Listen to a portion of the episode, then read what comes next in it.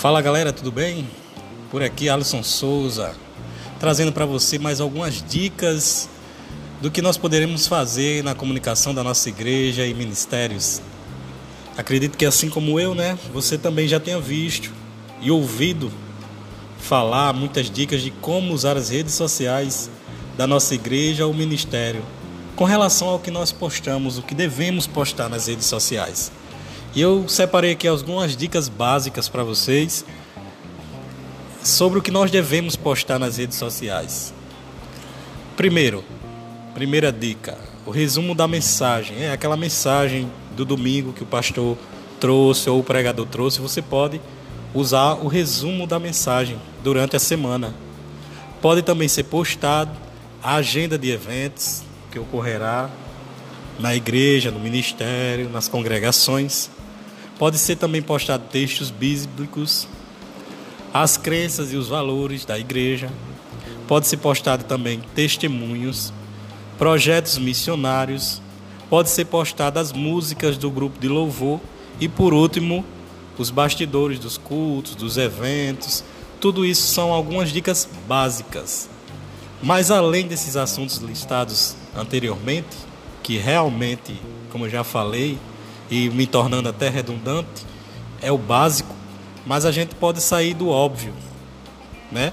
A comunicação, ela deve sair dos muros da igreja, ela deve ultrapassar a igreja para ser uma comunicação missional, não só ser feita aquela comunicação para os que estão na igreja, mas também para aqueles que estão lá fora, para que eles possam ver o que o Senhor tem feito e pode fazer na vida deles, assim como fez e faz nas nossas vidas. Ela é, a comunicação da igreja, ela deve ser criada uma conversa contextualizada. Né? É uma, um contexto, ter um contexto, uma história que possa passar e agregar algum valor para aquelas pessoas que não conhecem a Cristo. Como eu já falei, não só para os que estão dentro da igreja, mas para aqueles que estão lá fora, como a comunicação da igreja pode alcançar aqueles que não conhecem o Senhor Jesus, aqueles que não conhecem o Evangelho. Os que já fazem parte da comunidade, eles já estão ali, já estão dentro.